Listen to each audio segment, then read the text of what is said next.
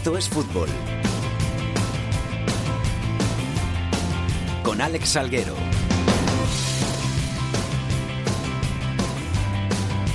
Hola, ¿qué tal? Muy buenas tardes a todos y bienvenidos. No digo una semana más, digo un año más a Esto es Fútbol, el rinconcito en cope.es para todo el fútbol de segunda, el fútbol de segunda B y el fútbol de tercera. Este año vamos a dejar el fútbol femenino un poquito más de lado.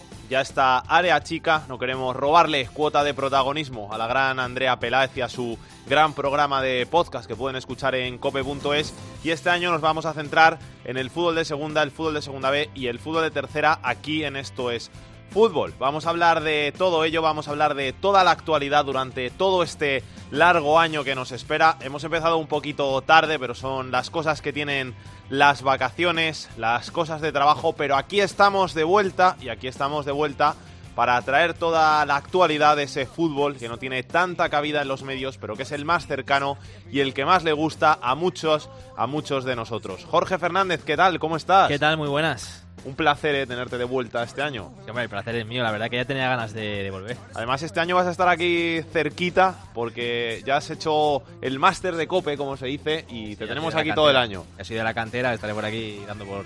bueno... dando, dando guerra. Dando guerra, eso es. Hoy, a los mandos de la nave El Gran Hernández, la producción para Miguel Aguilar. Vamos con los titulares.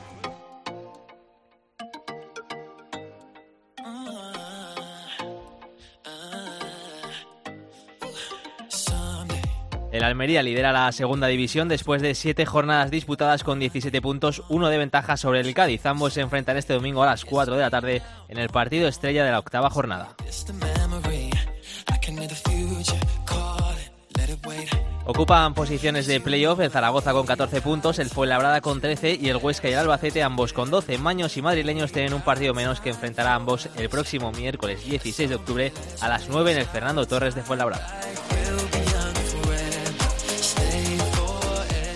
Por abajo es colista el Oviedo con dos puntos, tres tienen Extremadura que son junto a los Carballones los únicos conjuntos que aún no conocen la victoria esta temporada. Seis puntos tienen Mirandés y Las Palmas, ambos en posiciones de descenso a Segunda División B. En el grupo 1 de la categoría de bronce tenemos en lo más alto empate a 12 puntos entre la Peña Deportiva y el Atlético Baleares. En el 2 manda también con 12 puntos el Valladolid B. En el 3 comparten el liderato con 12 puntos ambos el Andorra de Piqué y el Villarreal B. Y en el cuarto manda el hasta ahora mejor equipo de la categoría, el San Fernando, que suma 13 puntos.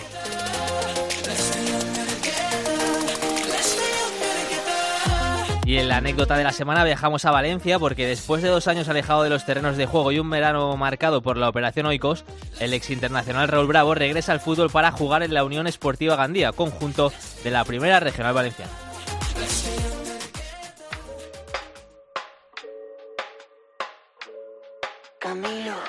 Mm, en la cadena Cope, solo para Internet, esto es fútbol. Solo sé que tu vida yo la quiero en la mía. Yo no sé cómo hacer para no Y vamos a comenzar hablando de la segunda división. Y vamos a comenzar hablando del líder, el Almería, ese sorprendente Almería que después de un verano bastante convulso, de un final de verano bastante convulso, lleva 17 puntos en 7 partidos, 5 victorias, 2 empates, 13 goles a favor, el máximo goleador de la categoría, 3 tan solo en contra y al que le están saliendo las cosas muy muy bien. Jordi Folqué, ¿qué tal? Muy buenas. ¿Qué tal? Buenas. Si te decían pues- a mediados de agosto cuando llega el jeque, cuando se va Oscar Fernández, que va a empezar así la Almería, yo creo que no te lo crees, vamos. Bueno, yo creo que no se lo cree nadie de los que, por ejemplo, el domingo van a llenar el Estadio de los Juegos Mediterráneos. Y es que eh, solamente se recuerda un Estadio de los Juegos Mediterráneos lleno con el ascenso contra el Girona, el último ascenso en 2013, con el ascenso también en 2007 entrenando por una Emery y algunos eh, momentos muy, muy puntuales, tan puntuales que el cartel de una billetes casi que ni se recuerda ¿no? en, en Almería. Pues bien, el próximo domingo contra el Cádiz eh, a partir de las 4 de la tarde el estadio de los Juegos Mediterráneos va a estar lleno. Eh, eh, faltan porque el Cádiz diga si acepta o, al menos ha cubierto las algo más de 500 entradas que le han dado, que seguro que será que sí, pero que es que mm, esta misma tarde jueves el Almería puede anunciar que ya no quede ni una entrada más para el partido del domingo. Incluso alguna gente esta semana ha ido a abonarse en los fondos y han dicho no podemos daros el abono porque eh, los fondos están completamente llenos de las entradas que se han vendido. Así que el lunes que viene, si alguien quiere hacerse el abono de fondo, podrá hacérselo de las entradas que se han vendido para este domingo. O sea, como si el equipo estuviera en primera, ¿no? la misma ilusión. La, eh, más que el equipo estuviera en primera, como si faltasen tres jornadas y fuese el día del ascenso, pero que sabes que se va a conseguir. Pues bueno, pues ese eh, es la sensación que se tiene estas últimas fechas, eh, colas en la, en la sede del club para comprar entradas, para sacarse el abono de cara a esta temporada, a pesar de que llevamos ya siete jornadas. por poner un ejemplo, el año de una Emery que se subió y el partido contra la Ponferradina en 2007 estaba el campo lleno los 15.000 espectadores. Esa temporada se empezó con 2.500 abonados. Eh, para hacer una idea de la eh, euforia que hay ahora mismo eh, en, un, en, una Unión Deportiva de Almería que ha venido en los últimos años hacia abajo en cuanto a número de abonados, que la temporada pasada subió, pero es que la temporada pasada, llegando a una cifra muy buena, se llegaron a los 8.034 espectadores o, abonados de la Almería y esta temporada a día de hoy ya se han superado los 10.500. Nos está escuchando el capitán de la Almería, portero, al que agradecemos mucho que esté aquí en estos fútbol y al que vamos a saludar. René, ¿qué tal? Muy buenas. Hola, buenas, ¿qué tal? ¿Cómo estás? ¿Bien? Bien, bien, aquí ahora descansando, que, bueno, que el domingo tenemos una, una dura pelea y sobre todo bonita, ¿no? Que partido de que todo jugador quiere quiere participar, así que, bueno, que estamos expectantes y muy ilusionados. Ilusionar vosotros y cómo tenéis a la gente, ya lo estaba diciendo Jordi, que llenar el campo en la jornada 8 en segunda división, esto lo han hecho muy pocos equipos. Bueno, sí, hay que buscar algo algo bueno, ¿no? A la llegada del nuevo del nuevo propietario del club es que, que bueno, que, que la ciudad y, y la afición sobre todo pues después de varios años complicados pues, pues ha recuperado esa ilusión por por su equipo no creo que, el comienzo pues que hemos realizado pues ha sido insuperable no pese a las dificultades que tuvimos durante durante la pretemporada y, bueno eh, es bonito de que la gente pues esté ilusionada y, y con ganas, con ganas de, de, ver a su equipo el domingo. Tú con 36 años que tienes ya curtido en mil batallas, ¿no decías, que me dejen un poco tranquilo, que empiece ya la temporada. ¿No pensabas eso? Bueno, ha sido una jornada, una, una pretemporada pues atípica, ¿no? Que, que bueno, eh, cuando un club se, lo normal es que se tarde en proceso de compraventa, dure unos cinco o seis meses, aquí todo pasó de, de un día para otro y, y, la verdad que fue un revuelo bastante importante, ¿no? Eh, bueno, de un nuevo, de un nuevo propietario, eh, hizo tambalear todo y, bueno, lo que es la incertidumbre ¿no? y el miedo a, lo desconocido, a saber qué, venía, pues la verdad que, que, los primeros días pues no fue fácil. Y, y, como capitán, ¿cómo, ¿cómo vives tú eso? Porque imagino que tiene que ser un poco complicado el hecho de, estar un día en el vestuario, estar entrenándose con, con Oscar Fernández y, descubrir que al día siguiente va a venir otro entrenador nuevo y que va a venir gente nueva y algunos de los jugadores que, que, habían empezado ya, ya nos van a seguir. Eso tiene que ser muy complicado para, para llevar en un vestuario, ¿no?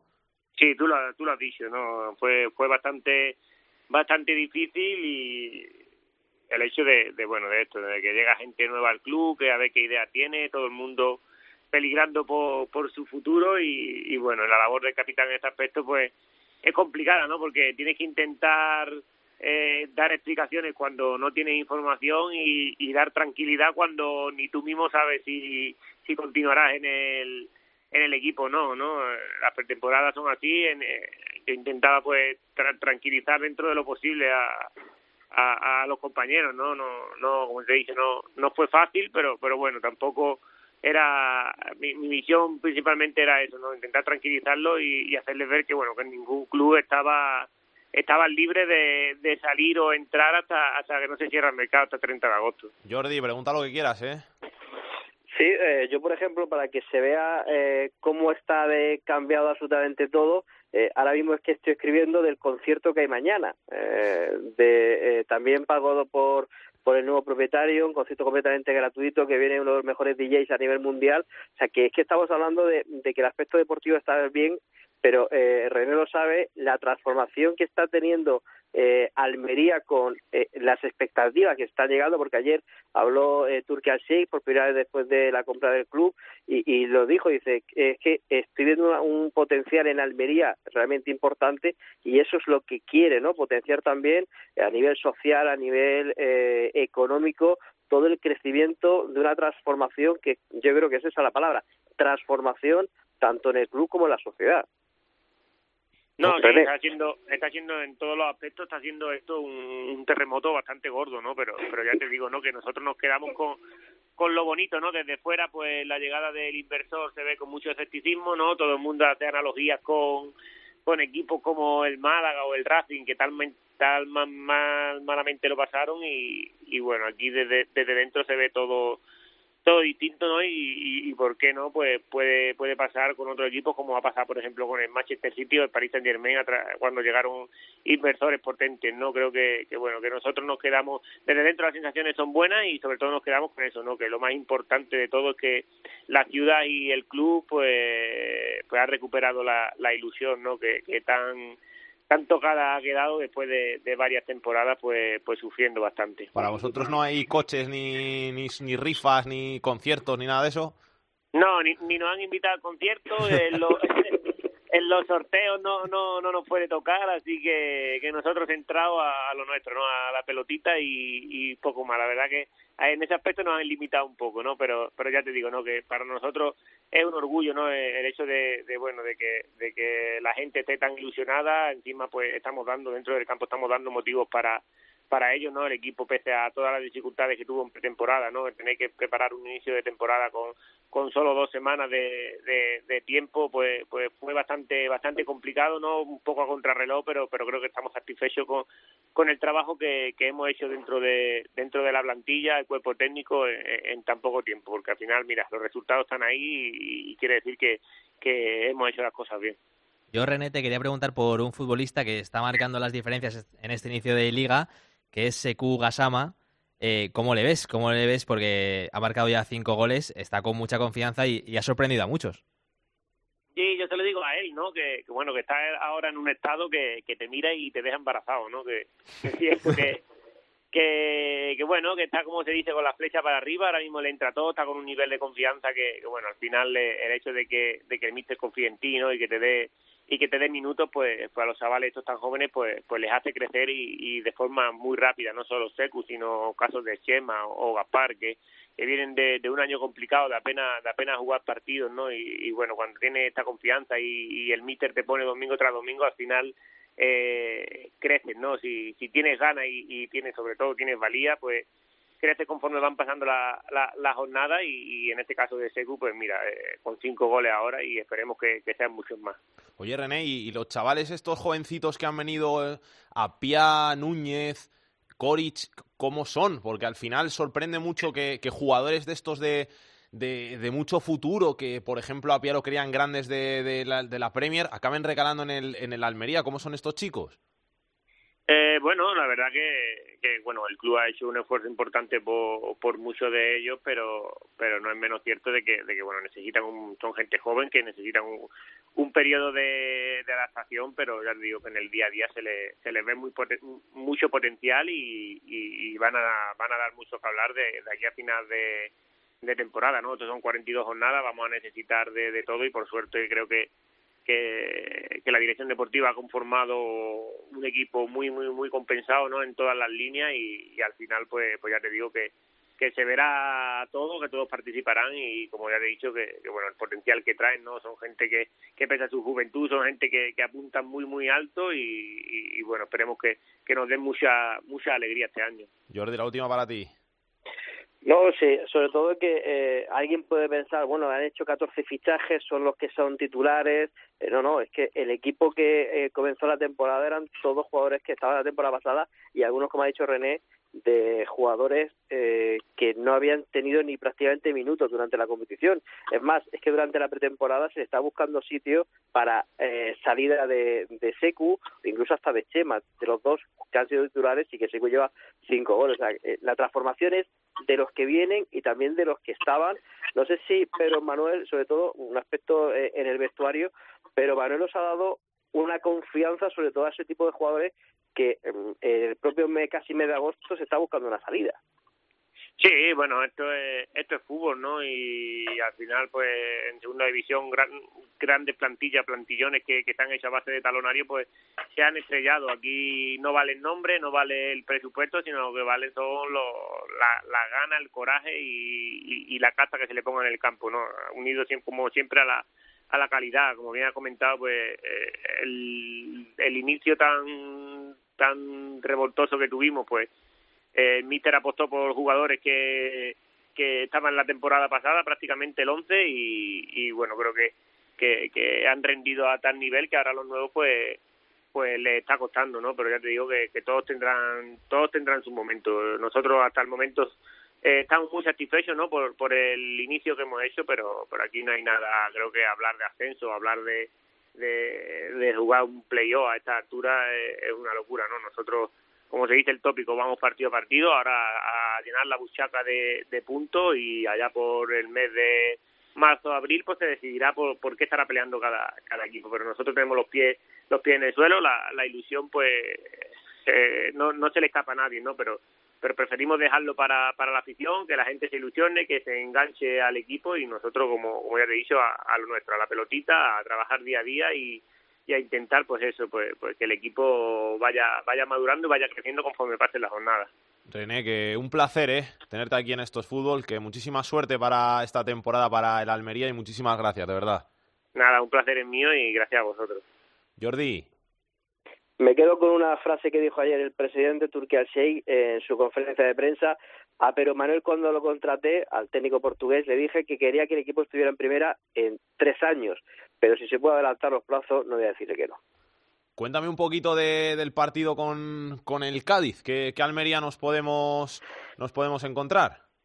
Pues un equipo, eh, como suele ser habitual en esta temporada, muy sólido y ante un Cádiz también que también, eh, eh, si algo tiene de, de, fuerte, los dos equipos yo creo que son muy similares. Un equipo con la defensa muy sólida, muy fuerte, casi no le hacen ni, ni cosquillas y cuando roban el balón intentan robarlo en el campo contrario, intentando la, la jugada muy rápida para buscar la portería contraria. Yo creo que ese es el Almería y sobre todo con una grandísima ilusión, lo decía también el presidente ayer, eh, ahora con los coches y con todo hemos traído a la gente, ahora tienen que ser los jugadores los que dejen a la gente que se siga viniendo al estadio con ganas de, de fútbol. Vamos a escuchar esas primeras palabras de, de Turki, del presidente de, de, la Almería, que no lo hemos escuchado todavía.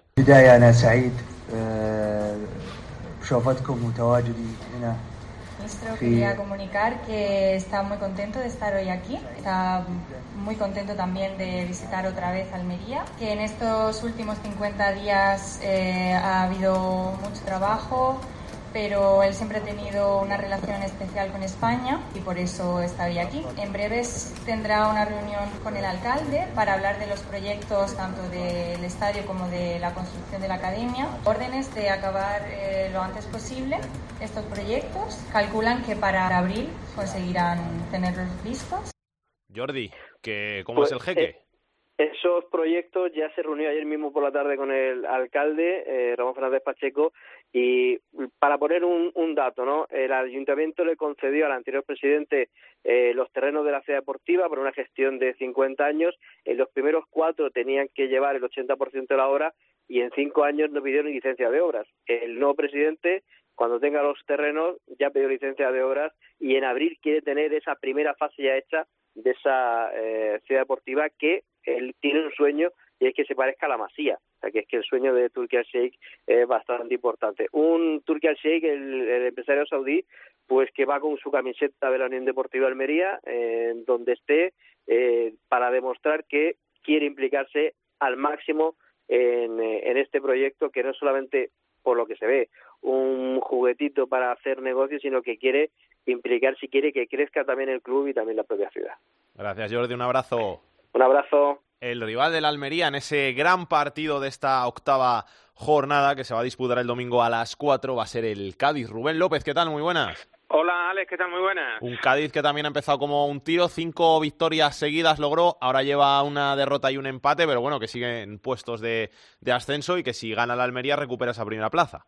Correcto, así es. La verdad que, como tú dices, la verdad es que empezó muy bien el Cádiz con cinco victorias seguidas hasta que llegó la semana pasada esa jornada intersemanal en Alcorcón en el que un partido pues extraño, ¿no? Con fallos del Cádiz, quizás también con algunos fallos arbitrales. Bueno, el caso es que al final cayó severamente derrotado y ahora este fin de semana, después de empatar en casa ante el Depor, el Deportivo. Ha empezado bien la temporada para eh, Álvaro Cervera, para el Cádiz, para el entrenador que lleva más tiempo en un banquillo en segunda división y que junto con Simeone son los dos técnicos que más temporadas seguidas acumulan, tanto en primera como en segunda. Lo de Álvaro Cervera, que se está convirtiendo quizás por desgracia para los entrenadores, pues algo inhabitual. Y cuarta temporada consecutiva para un técnico con una plantilla muy renovada, porque este Cádiz tiene una plantilla renovada con la aspiración de meterse en arriba sí o sí aunque mm, hoy, por ejemplo, que ha hablado aquí el presidente del Cádiz, Manolo Vizcaíno, no habla ni mucho menos de ascenso porque lo considera una osadía, se ha hecho plantilla para meterse arriba, para luchar como mínimo por estar en el playoff después de varias temporadas en las que el Cádiz, pues las cosas como son, ha estado más tiempo arriba que abajo, ¿no? Por diversas razones en las últimas dos temporadas se ha escapado el playoff en la última jornada, pero eh, quizás ese es el objetivo de una plantilla, ya digo, muy renovada, con muchos fichajes y con la idea pues de, hacer una gran campaña y de volver a ser líder, ¿no? Porque ha sido el Cádiz líder varias jornadas y este domingo, como tú apuntabas, pues una oportunidad para volver a recuperar ese liderato en casa de la Almería, ¿no? Partido complicado, partido difícil. ¿Sabes con lo que me quedo este año del Cádiz? Que desde la primera jornada parece que tiene gol, que fue lo que le costó el, año pasado y parece que, que gente arriba que, que tiene gol como, como Calle, aunque Calle no está marcando mucho, como como Alejo que está haciendo buenos partidos, es que están marcando los delanteros, que antes no marcaba los delanteros y tenía que ser la, gente del centro del campo que la, que tiraba de esas cifras goleadoras. Y todavía, fíjate Alex, que todavía está siendo así un poco, porque ahora mismo los máximos goleadores del Cádiz son Alex Fernández y Alberto Perea, ¿no? Que son los dos que más goles acumulan hasta el momento. Sí es verdad como tú dices, que el Cádiz parece, la sensación es que tiene más goles este año que la pasada temporada, por lo menos tiene delanteros de más, de más nombre que la pasada campaña y la anterior, este año con el Choco Lozano, que es quizá un poco la estrella del equipo arriba, con Calle Quintana, que viene de ser máximo goleador en segunda B con el Recreativo de Huelva, y con un jugador como Nano Mesa, que también tiene evidentemente experiencia tanto en segunda como en primera, que son los dos delanteros, los tres delanteros, perdón, que tiene ahí en la plantilla junto con David Querol. Si a eso le sumas eh, Iván Alejo, como tú has dicho, que también uno de los fichajes importantes en los que ya estaban, véase Salvi, eh, Ale Fernández, eh, la vuelta de Alberto Perea después de su cesión a la Extremadura y el esperado que todavía no lo hemos visto, el debut que esperemos que sea pronto de José Manuel Jurado, que ya todos lo conocemos evidentemente y que todavía arrastra unas molestias y todavía no lo hemos visto debutar. Hombre, estamos hablando de que de medio campo para arriba el CAE tiene una plantilla eh, potente, mm, yo diría que mucho más que en temporadas anteriores y que a priori pues como, como tú decías, pues con mucho mucho más gol, aunque todo esto después evidentemente hay que verlo en el campo, ¿no? Gracias Rubén, un abrazo. Un abrazo Alex.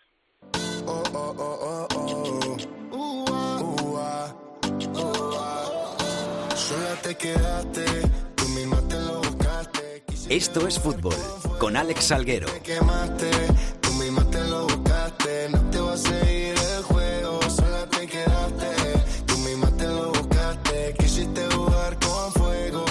Luis Millán, muy buenas, ¿qué tal? ¿Cómo estás? ¿Qué tal, Alex? ¿Cómo estás? Estarás contento de que tienes a tus dos equipos tercero y cuarto. Bueno, sí, estaría más contento si estuvieran primero y segundo, pero oye, no, no se puede quejar uno. ¿Tienes el corazón un poco dividido entre Zaragoza y Fuenlabrada o tira más la casa? No, no, la casa siempre tira. No, ahí no hay duda. Pero, hombre, siempre le, le deseo lo mejor al Fuenlabrada, que a día de hoy también es lo mejor para mí a nivel laboral el Fuenla que tiene derby con el Rayo Vallecano, sábado 4 de la tarde en el Fernando Torres partidazo. Sí, el mejor derby que hay este sábado en Madrid. La verdad que no hay duda, no, hombre. Eh, la verdad que sí que es un buen partido a ver el fútbol que se ve. El Fuenla todavía no, no ha perdido en el Fernando Torres, el Rayo todavía no, no ha ganado fuera de casa y al final son dos equipos que en realidad a priori tendrían que estar peleando por cosas diferentes. Tendría que ser el Rayo el que ocupara la posición del Fuenlabrada y quizás el Fuenlabrada pues estar un poquito más abajo, pero bueno, al final los dos equipos se encuentran ahora mismo entre los diez primeros, eh, llevamos pocas jornadas y se espera que, veamos un buen partido. El Fuenlancas es muy fuerte, pero bueno, hay que ver cómo, plantean el partido ambos entrenadores y ver cómo emplean sus armas. ¿Cómo ves al, al Fuenla? ¿Puede ser esto flor de un día, es decir, de, esos equipos que, que, empiezan muy bien, que tienen un buen inicio y luego al final acaban desinflándose? ¿O le ves que, que tiene equipo, que tiene plantel para, para estar peleando por estar arriba? Pues es que no te sabría decir, porque yo al principio pensaba en los dos primeros partidos que Mere sacó exactamente a los mismos que, subieron en, en Huelva hace tres, cuatro meses, eh, y cada vez que los ha sacado el equipo ha dado la cara y no, no ha conocido la derrota. El único día que, los once titulares medio cambios fue el partido del Lugo y fue la única derrota. Entonces, yo creo que ha encontrado el entrenador su bloque, ha encontrado su equipo de momento están rindiendo. Yo no sé si esto va a ser de la inercia de subir de segunda B a segunda, que luego se haga la temporada, porque sí que es cierto que, que el equipo, pues bueno, terminó, terminó quizás más tarde que, el resto, pero a día de hoy yo al equipo lo veo muy fuerte. Ha jugado muchos más partidos fuera de casa que, que en casa. De los seis que llevamos, ha jugado cuatro fuera y solo dos en casa y está ahí arriba con la posibilidad, en caso de que ganara al Real Zaragoza el 16 de octubre.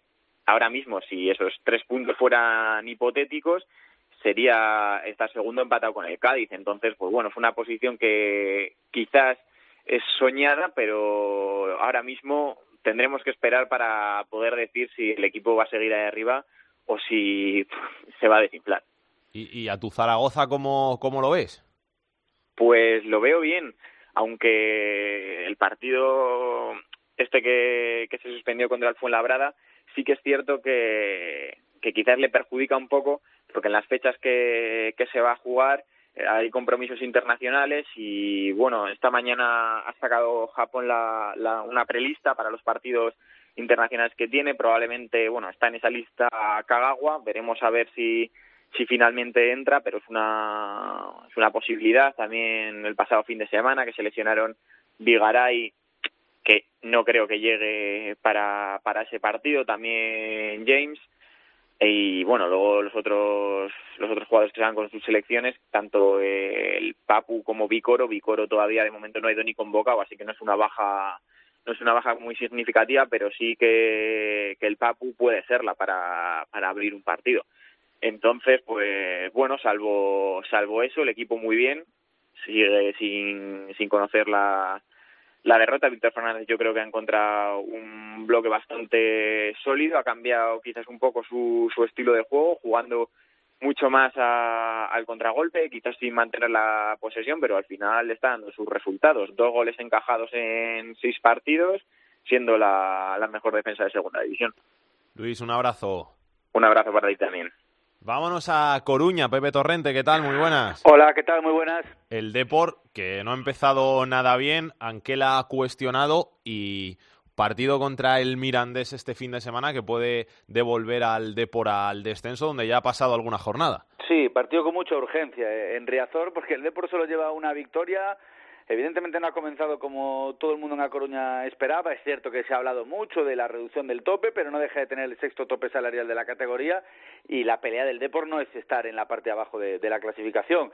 Eh, como decías tú, Anquela está bastante cuestionado. El otro día salvó un match ball en Cádiz con ese 0-0 en el Ramón de Carranza, pero tiene que empezar a ganar partidos y el del domingo frente al Mirandés es un partido clave. Va a recuperar a Peruno Lascoain, que apenas ha podido jugar en lo que llamamos de temporada por una operación de apendicitis, y también a Borja Valle y el Deport eh, ahora mismo se la está jugando en cada partido. Todo lo que no sea ganar el domingo al Mirandés será volver a tener dudas, será volver a hablar del futuro del entrenador, del futuro del director deportivo. Aquí hay una crisis más allá de lo deportiva, también institucional y ya sabes cómo es el fútbol. Si la encima la pelota no entra, pues los problemas aumentan exponencialmente.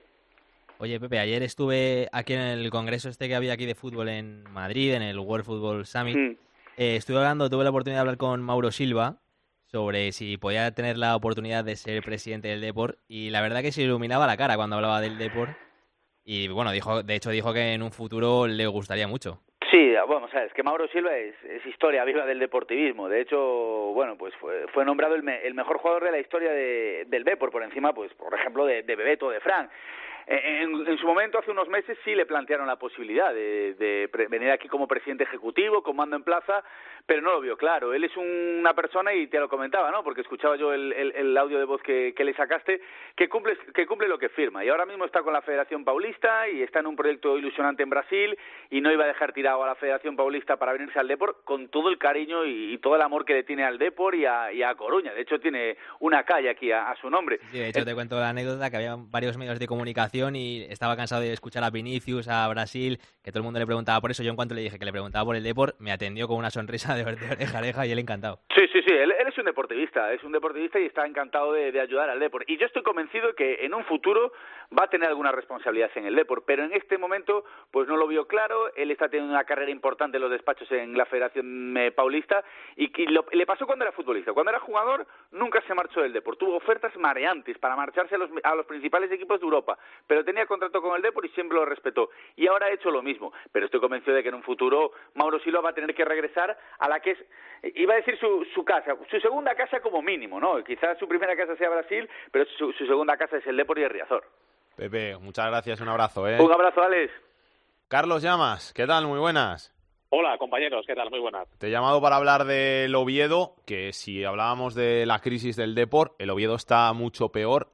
Único equipo que ha cambiado de técnico esta temporada, colista, solo dos puntos en siete partidos, y si no estuviera Ortuño podría ser incluso peor.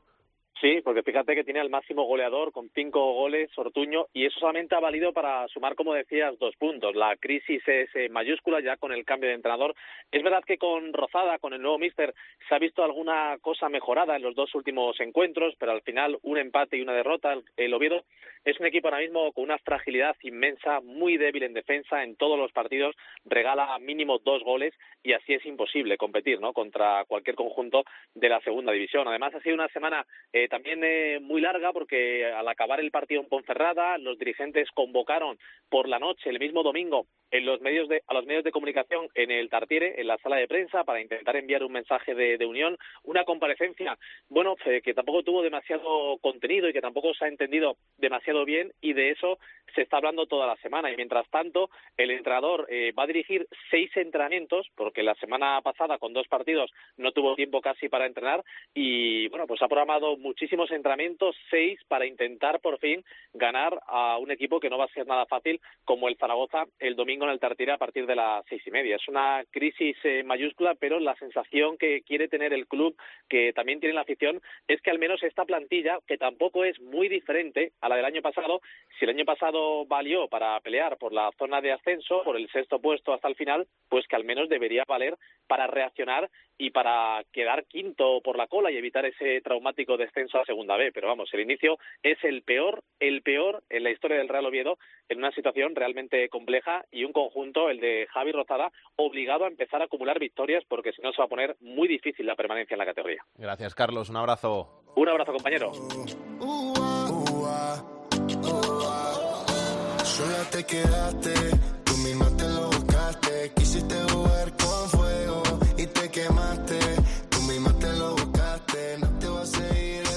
Para analizar lo que han dado de sí estas siete primeras jornadas de la segunda división de la Liga Smartbank, que este año hemos cambiado de nombre, hemos llamado al hombre que más sabe de esta categoría de plata. Millán Gómez, ¿qué tal? Muy buenas.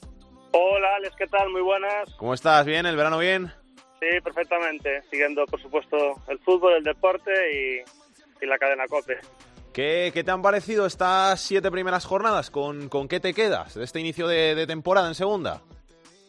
Bueno, pues creo que con el inicio sobresaliente, por ejemplo, de, la Unión Deportiva de Almería, con esa inversión final en el mercado de, fichajes, con la dinámica muy positiva del Real Zaragoza, pese al último empate a cero en, en casa, y creo que sin duda, bueno, pues ese papel muy destacado de 13 puntos en seis partidos jugados eh, del Fuenlabrada, de un recién ascendido, que le da ya un margen importante. Al final son 13 puntos, la permanencia siempre está entre en torno a los 50 y pocos puntos o 40 y, y largos, y ya es un botín ya muy importante a estas alturas del campeonato.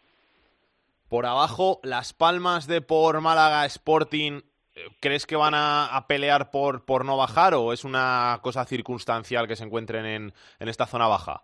Yo, yo ya comenté hace varios meses que tanto la Unión Deportiva Las Palmas como el caso del Málaga, por la situación económica, por la situación contextual del entorno, de la inestabilidad en cuanto a la, directiva, pues le puede provocar que cualquier dinámica negativa deportiva le, le, pueda perjudicar y pueda suponer que estén en esa zona baja. En el caso del Deport sí lo dudo más porque sí que es una afición más fiel y porque yo creo que la plantilla del Deport está mejor construida que la de la Unión Deportiva Las Palmas o la del Málaga y además hay que decir también que en el caso de, del Depor la situación económica es mucho más positiva y se ha visto, no ha tenido problemas apenas con el límite salarial como si lo han tenido la Unión Deportiva Las Palmas y, y, el Málaga. En el caso del Sporting yo creo que es un equipo para luchar por la promoción, un equipo con, con, con buenos jugadores en, en varias en varios puestos de la plantilla, Diego Mariño, Javi Fuego, Uros Jurjevic, pero bueno, tampoco me parece una plantilla deslumbrante y por tanto creo que va a estar en la zona medio alta de la clasificación. Como mejor jugador de la categoría, que es una pregunta una, que ya le he hecho a, a, sí. a, alguno aquí, a algún compañero, y, y sí. no hemos sabido ponernos de acuerdo, ¿Stuani sí. o Jonathan Viera? ¿O te quedas con, con otro? Bueno, es que con muchísima diferencia Cristian Stuani.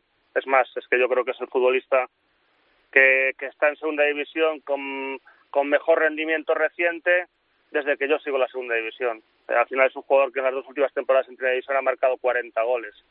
A mí cuando a principio de verano gente del entorno del Girona me comentaba que era muy posible que continuase y que renovase, yo le daba total credibilidad a esa información que me, que me comentaban, pero me parecía ilógica por su parte porque es un futbolista de, de nivel alto en primera división o en una máxima liga europea.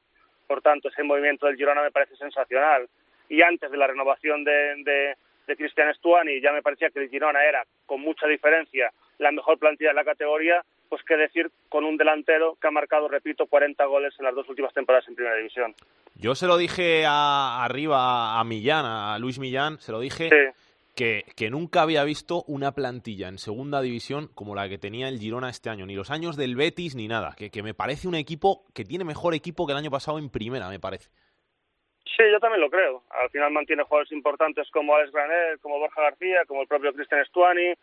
Se ha reforzado con jugadores que son determinantes en la categoría, véase Alex Gallar, véase Ignacio Miquel, véase Juan Carlos Martín, véase Pape Villamanca, véase un jugador que, bueno, no ha demostrado ser excesivamente diferencial en la categoría, pero al que yo tengo en bastante alta estima, como es Marwal, que si recupera ese nivel del final del Español y del Sevilla Atlético Segunda División, pues también será un delantero muy importante el retorno de Pablo Mafeo, bueno, creo que es una plantilla deslumbrante y yo creo que sí que es superior, por ejemplo, a, a la del Betis la temporada 2014-2015. Si realmente aquel Betis del último ascenso, por ejemplo, realmente era una plantilla muy buena, por supuesto, con buenos futbolistas, pero yo creo que lejos del nivel. Lo que sí es cierto que, que tenía dos futbolistas arriba, como son el caso de Jorge Molina y de Rubén Castro, que, que sobre todo en la segunda vuelta fueron determinantes, pero, pero en este caso tiene a Cristian Stuani. Yo creo que el Cristian Stuani actual es mejor, creo, que, que el, aquel entonces que el, por aquel entonces Rubén Castro que el por aquel entonces Jorge Molina.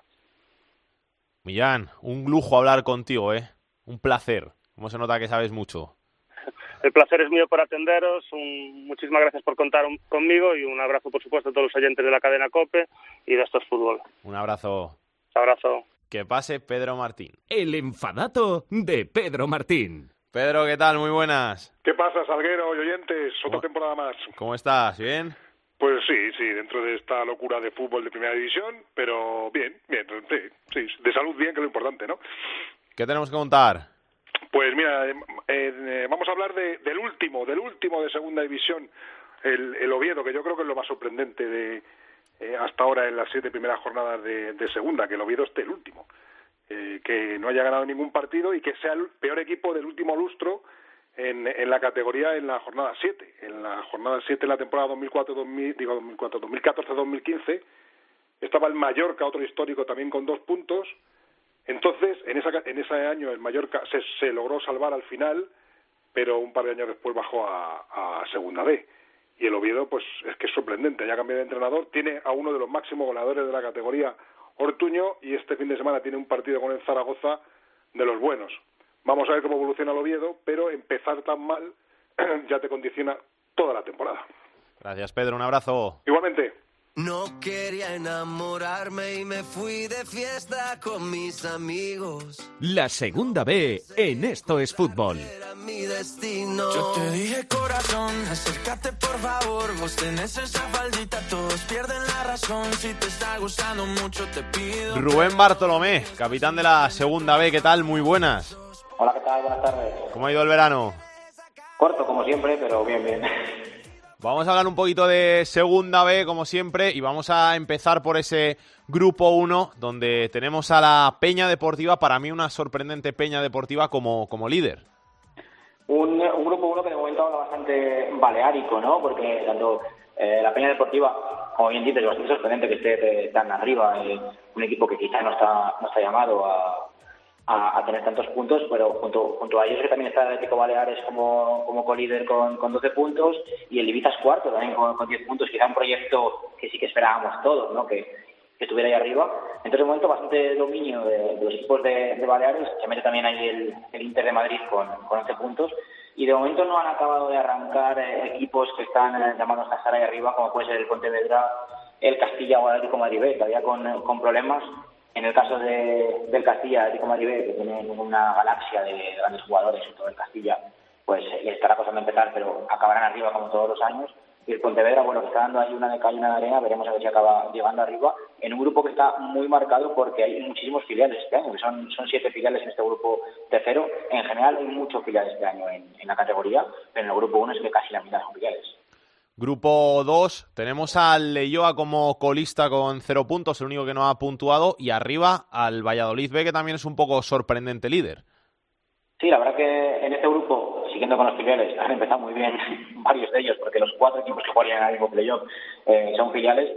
Quizá lo que más sorprende es lo del Valladolid B, es que eh, hay jugadores que, llevan años ya en el club destacando en alguna categoría inferior y es un equipo con mucho gol, como, como con Oncelo, con Miguel, que llevan creo que tres goles cada uno eh, y está siendo un equipo muy goleador. Y la verdad que les, ha llevado a, estar ahí arriba con, cuatro victorias, la única derrota en, casa de una una B que también ha empezado como, como un tiro y que va en, en puestos de playoff y también quizás puede ser sorprendente los, una B, un poco menos sorprendente porque siempre están ahí llamando a, las puertas de, los primeros puestos, lo del Athletic B y la Real B, que de momento son los que copan esos eh, también primeros puestos de playoff.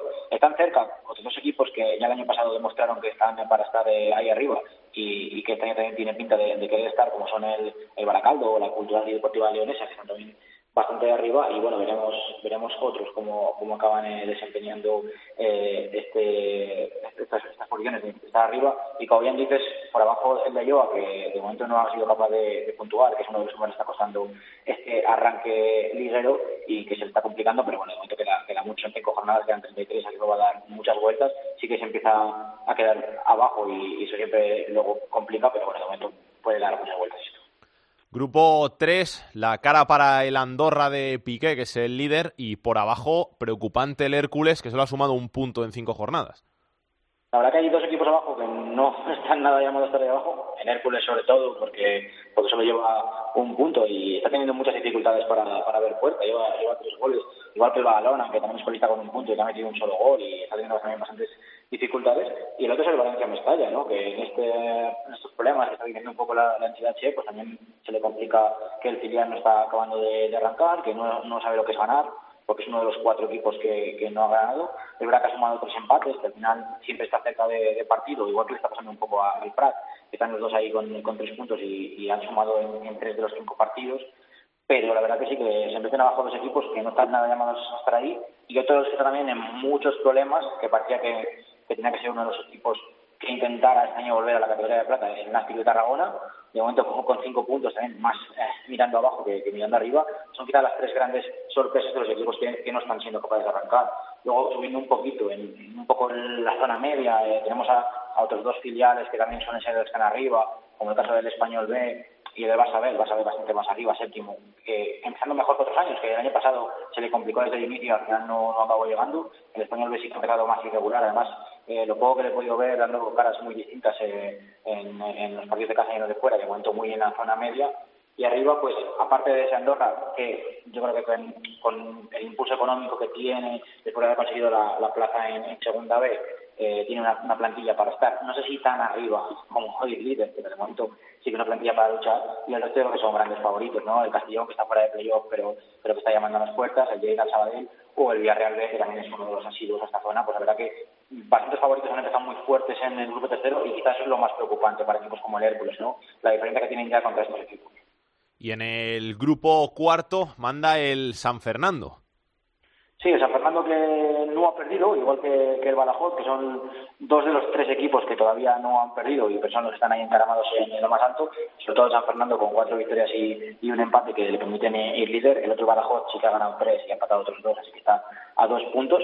El otro que no ha perdido de momento es el Córdoba, ¿no? que también se tiene que estar adaptando a la, categoría, pero que de momento eh, solo ha ganado dos, ocasiones y los otros tres ha firmado empates y eso le ha penalizado más para estar todavía en una zona media pero sí que empiezan a, destacarse bastantes equipos que están llamados a estar muy arriba, como puede ser la Balona, como puede ser el Cartagena o como puede ser el Recreativo de Huelva, que son equipos que, ya el año pasado demostraron que, están llamados a estar ahí arriba y que deben de, demostrarlo. La cruz del inicio de temporada para los equipos murcianos. Parece que empieza a ser ya costumbre ver al Real Murcia tan abajo, o por lo menos en zona media, alejado de los puestos de playoff.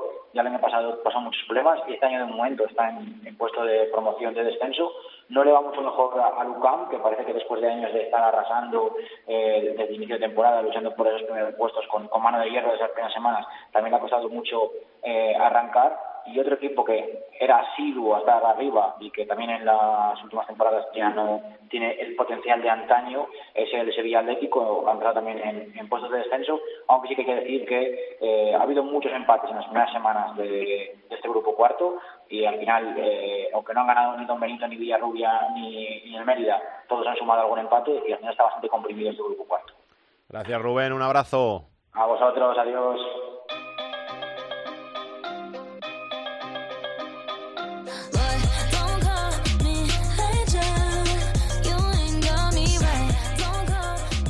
En este repaso a la segunda B hemos querido detenernos en Cádiz, en San Fernando, porque el San Fernando es el mejor equipo de la categoría, el único que tiene 13 puntos en su casillero y hemos llamado pues a uno de sus jugadores estrella, un hombre que a sus 37 años ha dado muchas patadas en esto del fútbol, ha jugado en primera, al que yo le tengo mucho cariño porque durante muchos años defendió la camiseta de mi equipo y me hizo vibrar mucho por, por la banda.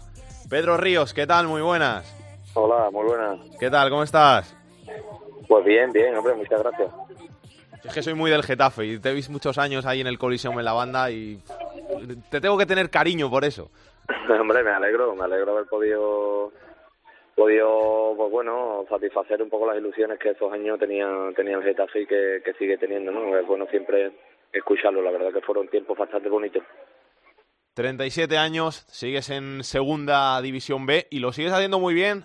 Dos goles y, tu San Fernando de, líder y como, como mejor equipo. Muy bueno este inicio de temporada, ¿no? Sí, la verdad que, bueno, poco a poco hemos ido conociendo, ¿no? Ha sido un año en el que ha habido bastantes cambios eh, institucionales y deportivos. Eh, se cambió el cuerpo técnico, eh, ha habido bastantes cambios en la plantilla y bueno, la verdad es que aunque ha sido progresivo, bueno, nos ha costado poco, ¿no? Porque la verdad es que la gente que ha venido eh, se ha involucrado de momento al 100%, hemos hemos conectado desde, desde el principio y, y bueno, eh, la verdad es que en el campo también se está demostrando que, que tenemos un buen equipo para competir este año. ¿Este año hay proyecto para subir? Bueno, la verdad es que la idea la idea del club es crear un poco estabilidad y, y, la verdad ir eh, profesionalizando un poco institucionalmente el club porque tiene la intención de hacerlo sociedad anónima y demás y bueno eh, todo eso conlleva un proyecto que, que bueno que hay que como te he dicho antes profesionalizar todo todo un poco y, y bueno, eh, ha entrado ha entrado gente con, con ilusión, gente contrastada en categoría en esta categoría, incluso en categorías superiores y, bueno, la verdad es que como te he dicho antes, eh, creo que hemos formado una buena plantilla, tenemos un buen equipo, hemos empezado bien, pero pero bueno, sabemos que, que esta categoría es muy difícil y nuestro objetivo principal es, es el partido siguiente y ir consiguiendo puntos poco a poco para, para poder ir así marcándonos objetivos con el tiempo. En un grupo donde hay equipos grandes como el Murcia, como el Recreativo de Huelva. No sé cómo les está viendo en este inicio de temporada. Pues bueno, eh, todos los inicios de temporada, mm, unos se sorprenden para bien, otros para no empiezan tan bien como uno se espera, pero pero bueno, eh, esto eh, solo ha hecho empezar y, con las cinco jornadas que llevamos, pues pues bueno, eh, esto todavía tiene que dar muchas muchísimas vueltas. Pero bueno, nosotros lo que estamos contentos por el inicio que hemos tenido, en que la gente está viendo a un equipo solvente, un equipo rocoso, un equipo capaz de, adaptarse a cualquier circunstancia de, de equipos e incluso de terrenos de juego y competir a un, a un máximo a un máximo nivel y darlo darlo todo por el escudo. Entonces creo que tenemos una base importante y que bueno que el resto de equipos pues eh, seguramente ninguno se quedará donde esté. Entonces habrá que esperar a ver dónde termina cada uno pero nosotros centrarnos en, en nuestro equipo que, es lo que, no, que nos incumbe se ha hablado del siguiente partido. Vaya siguiente partido. Vais al nuevo vivero a jugar contra el Badajoz, que es segundo clasificado.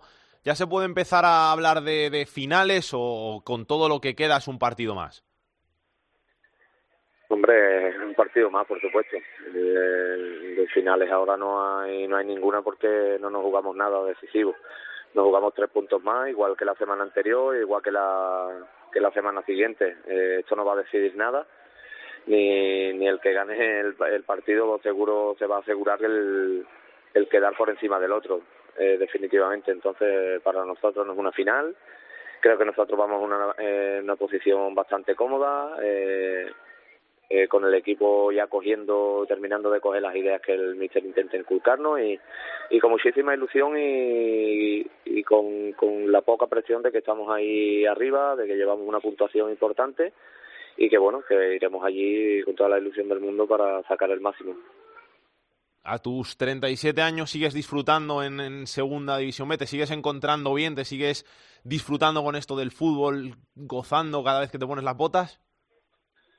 Sí, eh, la verdad que quizás con el tiempo empiezas a disfrutar, no sé si más, pero de otra manera, quizás de otra manera diferente y, y bueno, eh, lógicamente cuando la realidad es que eh, se va acercando con los años el, el final y quizás eso te hace te hace intentar valorar más el día a día, eh, no solo los partidos, sino los entrenamientos y, y bueno, la verdad es que sí, que todavía disfruto muchísimo y, y bueno, si estuviera incómodo yo no estaría ya, yo no estaría ya jugando lógicamente, la verdad es que me encuentro bastante bien, eh, veo que veo que sigo a bastante buen nivel y que estoy muy bien para, para seguir compitiendo.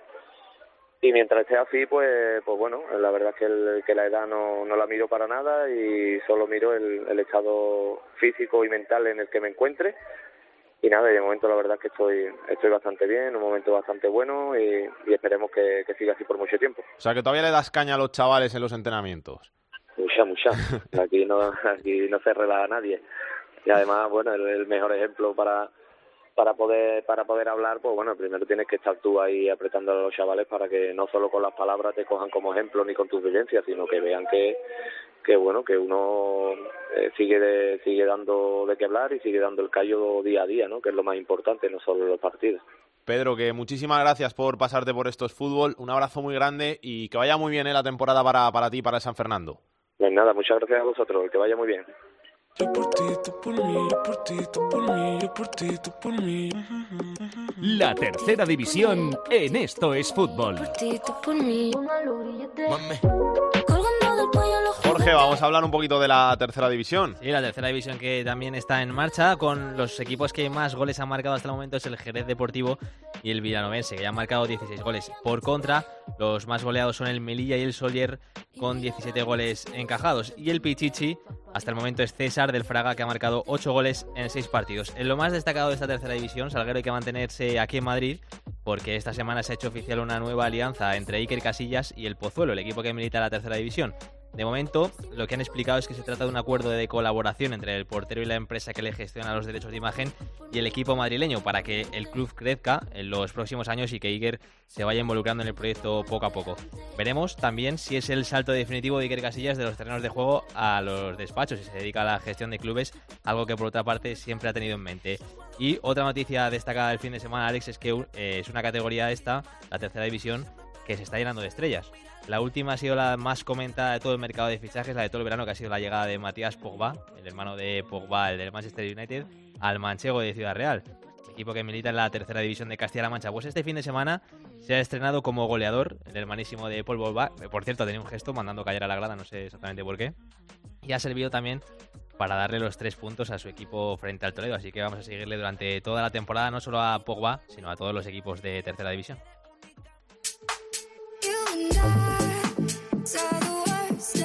Vamos a ver qué tiene Álvaro Lorenzo en su agenda de la semana.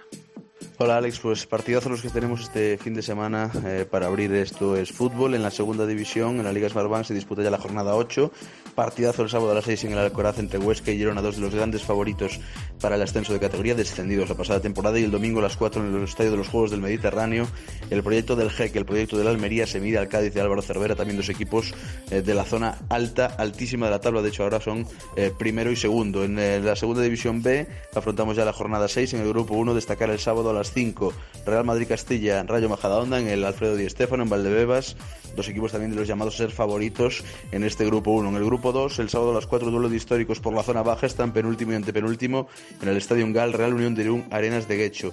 En el grupo 3, para el domingo a las 12, tenemos un partidazo entre primero y segundo, el Andorra de Piqué que está empatado a puntos con el Villarreal B, se mide el final amarillo, eh, ya digo, partidazo por el liderato. Y también por el liderato en el grupo 4, eh, el domingo a las 6 de la tarde en el nuevo vivero de Badajoz, Badajoz eh, San Fernando, en este caso San Fernando es el que es líder, eh, quiere el Badajoz eh, ocupar la primera posición. Y de tercera división, bueno, vamos a destacar un partido de mi grupo, del grupo gallego, de la, también en la jornada 6, domingo a las 5 en el Baltasar Pujales, el Rápido de Bouzas, que descendió la pasada temporada a la tercera división, recibe al gran favorito del grupo gallego, otro equipo histórico, a la Sociedad Deportiva Compostela.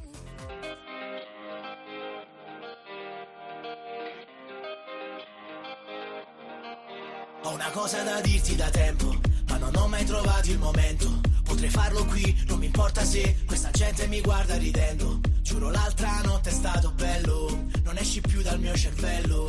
Non basterebbe un solo anello, tu vali più di ogni gioiello. E chissà se quando parti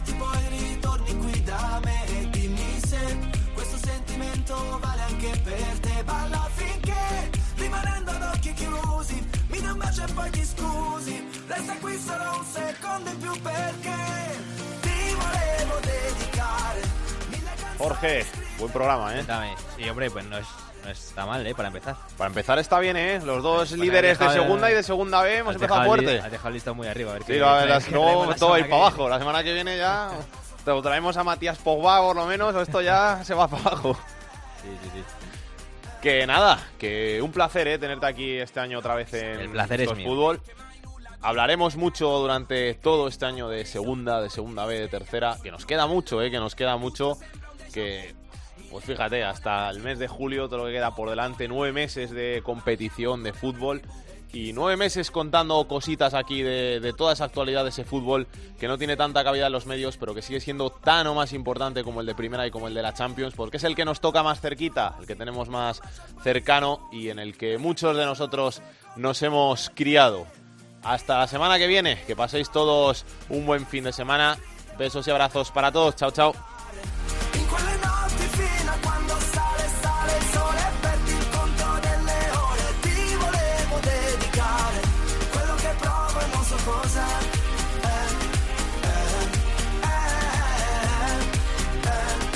Para contactar con Esto es Fútbol puedes hacerlo a través de correo. Esto es fútbol En Twitter, arroba es fútbol cope. Y en Facebook, Facebook barra Esto es Fútbol.